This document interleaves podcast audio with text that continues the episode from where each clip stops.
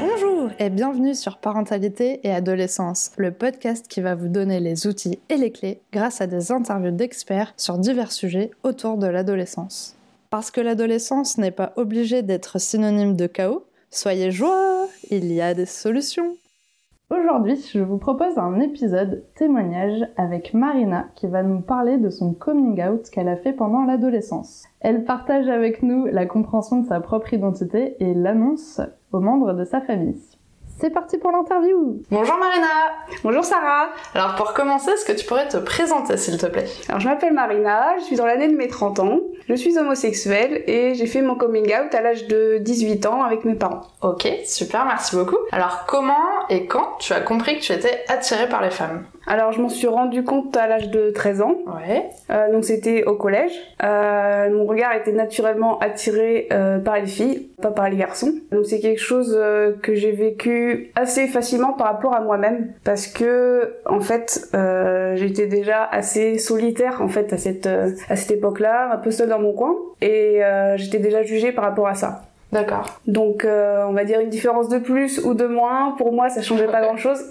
Et euh, du coup, je l'ai vécu assez, assez bien à ce moment-là. Ouais. Euh, par contre, je l'ai pas avoué, je l'ai pas dévoilé euh, aux camarades de classe parce que je voulais pas rajouter en fait euh, Ouais, ça a une discrimination supplémentaire par rapport à ça. Euh, donc c'est vrai que je suis restée assez, euh, assez cachée. Ok. Comment as-tu géré euh, cette compréhension de ta propre identité et est-ce que tu as cherché des informations quelque part ou bien à discuter en fait avec quelqu'un? Bah en fait, euh, ça se passait pas forcément très bien avec mes parents. Comme Ouais. j'étais adolescente, euh, j'avais un côté un peu rebelle. euh, je voulais pas faire euh, ce qu'on me disait. Donc euh, avec mes parents, euh, voilà, c'était pas forcément le moment de le dire. Après, avec ma famille ou euh, avec d'autres personnes, j'ai en fait, je n'avais pas de personnes en qui j'avais assez confiance pour en euh, pour en parler. Donc euh, mon échappatoire, on va dire, ça a été Internet. Ouais. J'ai été sur des forums euh, de discussion pour euh, voilà pour comprendre un peu ce qui se passait en moi et puis euh, voir que j'étais pas la seule dans ce cas-là. Du coup, t'as pu trouver en fait des informations euh, comme ça via l'extérieur et en plus, ben, un peu en toute discrétion. Oui, c'est ça. Bah, après sur internet, j'ai aussi commencé à discuter avec de- d'autres filles, Ouais. sur des sites de rencontres, etc. ça m'a permis d'avoir d'autres témoignages, d'autres expériences. Mais après, euh, c'est vrai que de discuter avec des inconnus sur internet euh, quand on est jeune adolescente, c'est pas forcément euh, la meilleure chose à faire. bah, t'as trouvé l'information où tu pouvais quoi. Ouais, voilà, c'est ça. Après, moi, c'est comme ça que euh, je l'ai géré à ce moment-là. Ok. Quand et comment as-tu décidé d'en parler à tes parents? Ah, La fameuse question. c'est ça. Alors j'ai décidé de leur en parler à l'âge de 18 ans. Ok. C'était une façon pour moi d'assurer mes arrières parce que je savais pas du tout comment ils allaient réagir. Donc euh, voilà, je me suis dit à 18 ans, je commençais à être indépendante, à- je faisais mes études, euh, je partais pour la semaine, Ouais. donc euh, je rentrais que le week-end. Donc je me suis dit si jamais ça se passe mal, j'aurai toujours un, un moment pour souffler. donc euh, à un moment donné, après mes 18 ans, il y a un week-end où je me suis dit ce week-end-là, C'est tu le, tu le dis, tu le dis à tes parents ce week-end-là. Voilà, dans ma tête, j'étais vraiment partie pour ce, ce week-end-là, j'y vais, je le dis. Et euh, en fait, le problème que j'ai eu, c'est que je trouvais pas le moment, Idéal. le moment idéal pour le dire. Ouais. Voilà, c'est ça. Euh, j'étais là au moment du repas, ils sont en train de manger, euh, ma mère va s'étouffer. Quand mon père lit le journal, quand ma mère lit le magazine, mon du café. Enfin voilà, je trouvais vraiment pas le moment. Et en même temps, je voulais pas non plus que ce soit quelque chose de solennel ou dire papa, maman, asseyez-vous, j'ai envie de vous dire un truc. Ouais. Je voulais pas que ce soit quelque chose en mode dramatique, comme si j'allais annoncer que j'allais avoir un cancer. Ou... Je voulais pas quelque chose de dramatique. Et comme j'ai pas réussi à le dire, ben, j'ai écrit un petit mot. Et puis euh, ce mot-là, j'ai laissé euh, dans ma chambre et je suis partie pour la semaine euh, pour mes études. Et là, t'as dû attendre du coup que quelqu'un trouve cette lettre. c'est ça. Ça va, je l'avais mis en évidence. Là, j'ai attendu un peu et puis c'est mon père qui m'a appelé. Et euh, bah, quand il m'a appelé, en fait, euh, dans sa voix, j'ai senti que, comme si c'était passé quelque chose de grave. En fait, il avait la voix comme si, euh, comme si quelqu'un était décédé, limite. Enfin voilà, c'était vraiment une, une voix un peu euh, nouée et tout. Et je me suis dit, oula, c'est pas passé. Euh, Du coup, je sentais qu'il était un peu triste et je lui ai demandé, et maman, elle en pense quoi? Et c'est là qu'il m'a dit, bah, tu verras ce week-end.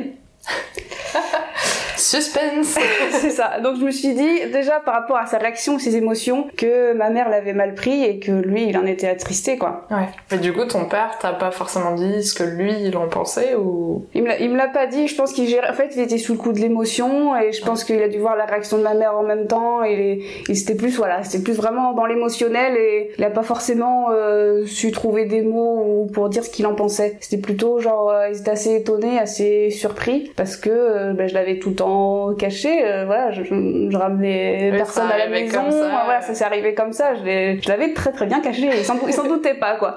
Donc ça leur est un peu tombé dessus, comme ça, plouf. Et du coup, t'as dû y retourner le week-end suivant. C'est ça. Donc arrivé le vendredi soir, euh, j'arrive, je pose à peine mes bagages et là, euh, tout de suite avec ma mère, on s'est disputé.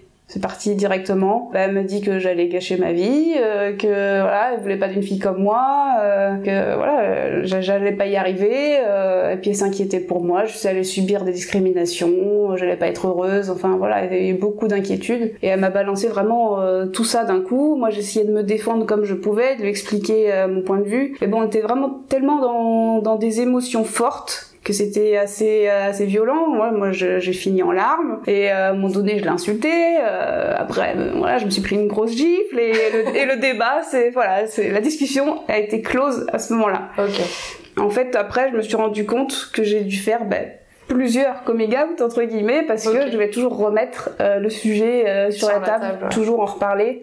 Par contre, ça me demandait quand même du courage parce que je savais qu'on allait encore se disputer. Ouais. Je savais que voilà, on allait encore euh, pas réussir à trouver un terrain d'entente. Mais voilà, moi c'était mon objectif quand même de toujours voilà euh, ramener le sujet, en parler pour euh, que ça puisse euh, se décoincer euh, au bout d'un certain temps. Et puis surtout, c'est qu'au final, euh, ta maman, donc, t'as... elle a exprimé en fait ses peurs. Mais au final, c'est qu'elle avait peur pour toi. Mais est-ce qu'elle avait peur aussi pour elle? Oui. Après ça, je l'ai compris en fait, c'est grâce à mon père parce que lui, il, il faisait un peu le tampon entre ma mère et moi. Il était l'interlocuteur. Euh, lui, bah, il était un peu attristé par la situation. Du coup, il allait voir ma mère et euh, à ma mère, il lui disait oui, euh, bah, notre fille, euh, voilà, elle peut très bien être heureuse comme ça. Euh, je sais pas si grave, etc. Et moi, il allait me voir en essayant d'expliquer euh, pourquoi ma mère réagissait comme ça. Du coup, bah, il m'a expliqué genre bah, qu'elle avait qu'elle qu'elle avait l'impression d'avoir raté entre guillemets son rôle de mère, euh, d'avoir été une mauvaise mère, euh, qu'est-ce qu'elle a fait, euh, est-ce qu'elle a mal éduqué son enfant, qu'est-ce qu'on va penser d'elle, est-ce qu'au niveau de la famille, est-ce qu'elle va être rejetée elle-même par sa propre famille parce que son enfant est homosexuel, et puis elle avait énormément d'inquiétude pour moi, euh, voilà parce que c'était, voilà chaque parent se fait une image par rapport à, ses enfants, à, l'avenir. Et euh, en fait, voilà, tout ça s'écroulait. Et ouais, elle avait beaucoup d'inquiétudes. Et elle-même n'avait pas forcément, euh, ne connaissait pas forcément de parents qui avaient d'enfants homosexuels non plus. Du coup, elle se faisait pas mal euh, d'idées. euh, Ouais, elle avait pas vraiment aussi de, de preuves que ça pouvait bien se passer. Elle avait pas, elle avait pas cette image aussi euh, en se disant bah oui ma fille est homosexuelle mais ça peut aller, ça va aller. Et, euh, et du coup elle s'est fait ses propres en fait euh, histoires et euh, Oui, voilà, elle a pas, elle a pas été chercher l'information, euh, des informations positives sur le sujet. En fait, Ouais. Euh, pour elle, euh, elle était restée, bah,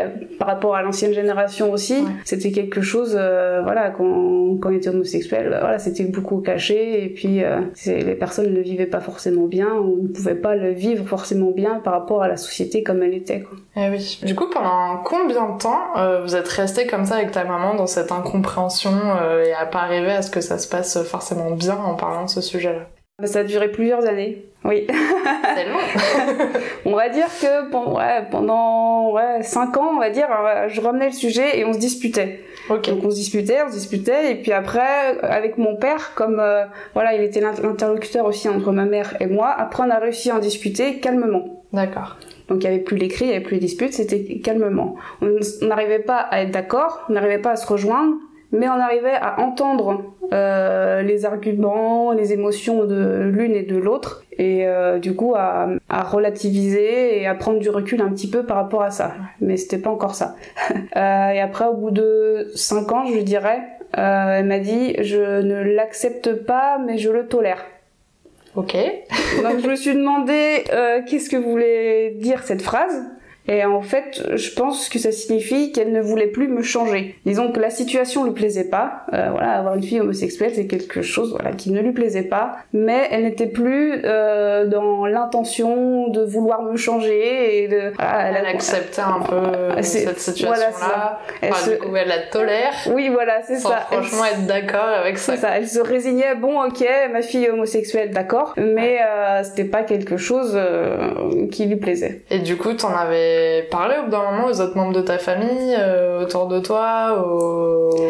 Bah, en fait, j'en avais parlé euh, à deux trois amis au lycée avant. Ouais avant de le dire à mes parents. Et après, au moment où j'ai dit à mes parents, bah dans la famille, ça s'est ça s'est su quoi. Euh, j'ai pas forcément été moi-même obligée de de, de l'annoncer, enfin au repas de famille, etc. Mes parents eux-mêmes en discutaient avec leurs frères et sœurs, donc euh, ça c'est après ça ça s'est su en fait. Euh. Et du coup, ils l'ont bien accepté ou qu'est-ce qui s'est passé? Ouais, c'est vrai. En fait, bah, ma, ma famille, mes oncles, mes tantes, etc. Parce qu'on est une famille assez nombreuse et ils l'ont bien accepté et du coup, je pense que ça a joué là-dessus pour que ma mère, bah finalement, se dise, bah finalement c'est ça, ça va, c'est pas si grave, euh, on, ne me juge pas en tant que mère. Euh, voilà, elle s'est rendue compte que bah, c'était fait beaucoup de peur, mais euh, qu'elle n'était pas forcément rejetée, elle. oui, voilà, c'est ça. Ouais. Est-ce que l'arrivée de ta première copine s'est bien passée dans ta famille? Alors oui. Bizarrement, ça s'est bien passé. Étonnamment, oui. Parce que en fait, euh, ce que ce qu'elle rejetait, on va dire, c'est vraiment la situation. Mais elle n'en voulait pas à la copine que je lui ai présentée. D'accord. Je pense que ça se serait passé différemment si j'avais fait mon coming out en présentant une copine, je pense qu'elle se serait dit euh, c'est à cause de cette personne-là, elle, a rendu, elle a rendu voilà euh, ma, elle a rendu ma fille homosexuelle, voilà, s'est fait influencer. Et euh, je pense que le fait que je présente ma copine plus tard, elle ne lui en a pas voulu quoi. C'est vraiment la situation euh, qu'elle appréciait pas et euh, elle espérait au début voilà que moi je, je change d'avis. Euh. Est-ce que tu penses qu'à l'heure actuelle ta maman a accepté ton homosexualité alors je pense que oui. c'est vrai que là, par rapport à tout ce que j'ai décrit auparavant, on pourrait croire que je suis toujours un peu en froid, etc. avec ma mère. Mais en fait, au fur et à mesure des années, parce que je suis restée quand même 8 ans avec euh, ma copine, et euh, l'année dernière, bah, on s'est séparés. Et euh, du coup, pendant toutes ces années, ben, ma mère s'est attachée à sa belle-fille. Il y a des liens qui se sont créés, voilà, elle faisait partie de la famille. Et euh, au moment où on s'est séparés, bah, elle a pleuré parce que euh, parce qu'elle voyait que euh, finalement on avait été heureuse et que là, ben voilà, on était on, on était dans une période où on souffrait un peu toutes les deux parce que c'est jamais évident les séparations bah après une longue relation. Et euh, voilà, bah, elle, a, elle, a, pleuré euh, parce que ma copine, euh, voilà, elle moins la revoir et, euh, et qu'on se séparait. Donc je me suis dit à ce moment-là, je pense que là, c'était une petite victoire. oui. bah, c'était un moment triste, mais une petite victoire pour ta maman et toi et pour votre relation du coup et de se dire que potentiellement la prochaine ça se passerait aussi bien et que peut-être elle avait aussi un petit peu accepté cette situation-là et toi du coup aussi et tes choix et que c'était aussi chouette que ça se passe comme ça. Et, euh, du coup, depuis, est-ce que vous en avez reparlé euh, ou pas du tout? Enfin, tu remets plus du tout le sujet sur le tapis euh, comme avant parce que maintenant, c'est pour toi, c'est intégré et elle a compris ça ou vous en reparlez de temps en temps quand même? C'est vrai qu'on n'a pas reparlé forcément. Après, on, enfin, on parlait plutôt de la relation que j'avais avec Steph et de comment je vivais ma séparation, etc. On était plus dans, ben, dans des questions comme euh, les questions dans des, dans des relations hétéro au final. Euh, c'était pas le sujet de est-ce que c'est une femme, c'est le sujet, euh, voilà, est-ce comment tu vas là euh, C'était plus. Oui. Du coup, voilà, vous aviez récupéré un petit peu cette relation mère-fille sur, sur n'importe quelle situation et dont les chagrins c'est ça. Qu'est-ce qui aurait pu t'aider à l'époque, d'une part, à mieux comprendre ce que tu vivais, et d'autre part, à peut-être en parler plus rapidement à tes parents? Bah, ce qui m'aurait aidé, c'est euh, d'avoir leur avis, en fait, sur la question, sans forcément qu'ils m'en parlent directement, mais euh, qu'ils évoquent au moins le sujet de l'homosexualité, parce que euh, bah, on n'avait pas la télé, donc par exemple, on voyait pas la Gay Pride le défilé tous les ans, et, voilà, on ne voyait pas. on à la radio, on n'en parlait pas plus que ça enfin, au niveau des médias, on n'en parlait pas euh, vraiment. Et euh, à table, etc., ben, on n'en discutait pas. Enfin, le sujet n'avait jamais été évoqué, c'est comme si ça n'existait pas. Oui, parce qu'il n'y avait pas forcément d'événements qui ont permis de pouvoir en parler euh, à un moment donné ensemble, euh, sans en parler de toi, mais vraiment de parler d'un événement extérieur en fait qui parlait d'homosexualité pour connaître un petit peu leur opinion. Ben oui, c'est ça. Si encore j'avais su leur opinion à l'avance, euh, que ce soit positif ou négatif, mais j'aurais eu des armes, euh, voilà, pour euh, essayer euh, de savoir comment est-ce que j'aurais pu leur dire. Mais là, le fait de vraiment pas savoir ce qu'ils en pensaient, ben ça me, ça me, ça me bloquait, ça m'empêchait en fait de me confier. Et euh, s'ils avaient évoqué ne serait-ce que deux trois phrases sur le sujet, euh, et en plus si ça avait été positif, ben là je pense que j'aurais dit à ce moment-là tout simplement et j'aurais pas attendu autant. Et du coup, euh, sur le côté pour toi, en fait, comment toi t'as appris, comment toi t'as vécu ça, qu'est-ce que t'aurais aimé avoir en fait pour, euh, pour t'aider quand t'as eu voilà 13-14 ans et que tu t'es dit ah je suis attirée par les femmes et, euh, et du coup t'es allé chercher de l'information sur internet. Qu'est-ce que t'aurais aimé avoir à l'époque pour t'aider? En plus, Ouais. Bah, au collège, pendant les interventions sur la sexualité, par exemple, j'aurais bien aimé qu'il y ait un petit flyer, quelque chose, enfin voilà, qui parle aussi de l'homosexualité, Ouais. parce qu'on nous apprenait seulement euh, les, les bases, quoi. Et euh, en mode hétérosexuel, on ne parlait pas d'homosexualité euh, Ok. à cette intervention-là. Mais Après, maintenant, je pense que ça a évolué, Oui. mais à l'époque, en tout cas, on n'en parlait pas. Et euh, oui, je pense que ça aurait été bien d'avoir des petits flyers, voilà, des petits trucs euh, sur des associations, et, et euh, j'aurais pu essayer euh, d'y aller de moi-même. euh, ouais. Puis peut-être d'échanger avec quelqu'un, avec un être humain. Oui, avoir, je sais pas, un numéro de téléphone, etc. Voilà, avoir une écoute euh, Ouais. pour euh, pouvoir en parler et qui soit plus sécurisé aussi que Internet, puisque sur Internet, euh, voilà, discuter à des inconnus, euh, c'est pas quelque chose que je vais recommander, quoi. ça, ça m'a aidé à ce moment-là, mais c'est vraiment pas quelque chose que je vais recommander. Ouais, c'est quand même mieux d'essayer d'avoir quelqu'un de confiance avec qui échanger. Et... Oui, dans un lieu sécurisé, quoi, dans une Ouais. association, voilà, que ce soit dans un cadre. Parce qu'au final, vu que ta famille, euh, enfin du coup tes oncles et tantes ont bien réagi, est-ce que euh, en prenant du recul, tu t'es pas dit ah bah peut-être que j'aurais pu en parler avec ma tante et que ça aurait pu m'aider ou pas du tout Tu t'es dit euh, non non quoi qu'il arrive, euh, j'avais vraiment personne et il fallait que j'aille vers euh, plutôt une source extérieure que quelqu'un de ma famille quoi. Mais j'y ai pensé, parce que voilà, il y a des oncles et tantes avec qui je m'entends très bien. Mais euh, en fait, le truc, c'est que je me suis dit, euh, ils vont forcément en reparler à mes parents. Ah oui. Euh, voilà, ça, ça se sait. Je pense que euh, ouais, je savais pas comment mes parents allaient réagir, et je savais que si je le disais à mes oncles et Ouais. tantes, ça allait se savoir en fait. Oui, t'as préféré vraiment euh, barricader le tout en se disant bon, je, quand j'aurais décidé de leur en parler, j'en, parlerai moi-même, mais en tout cas, ça viendra pas d'une source euh, extérieure. Oui, et puis je me suis dit, s'ils le savent d'une source extérieure, euh, alors là, euh, c'est encore pire, parce que si après ils se seraient dit, euh, genre, Oh, mais qui est au courant Euh, Tout le monde est au courant sauf nous. euh, Ouais, notre sûr. fille nous fait pas confiance. Euh, non, ça aurait été encore pire. Ouais, c'est sûr. Euh, du coup, pour finir, est-ce que tu as quelque chose à ajouter, un petit message que tu as envie de faire passer euh, aux auditeurs ou quelque chose que je qu'on n'a pas évoqué ensemble et que tu as envie de d'exprimer? Alors, euh, pour les parents, si vous avez des doutes sur l'orientation sexuelle de votre enfant, je dirais que ce serait bien d'évoquer le sujet sans en parler directement euh, avec lui ou avec elle, mais au moins euh, évoquer le sujet et de façon positive. euh, voilà, si c'est quelque chose, euh, voilà, pour vous qui est tout à fait normal et que vous acceptez bien. Et euh, pour permettre au moins à l'enfant bah, de, de, de le dire et de voir qu'il y a une ouverture. Et de le rassurer peut-être sur euh, justement l'opinion euh, de, de ses parents et de savoir qu'on peut avoir confiance et, euh, et d'exprimer euh, justement ce qu'on ressent quoi ou au moins d'en parler un minimum Oui, parce qu'après, des fois aussi, c'est pas évident déjà de s'accepter soi-même avant euh, de le dire à d'autres personnes. Bon, moi, ça va que je l'ai accepté assez facilement euh, avec moi-même. Mais euh, déjà, il y a, y a ces, ces deux phases-là, en fait.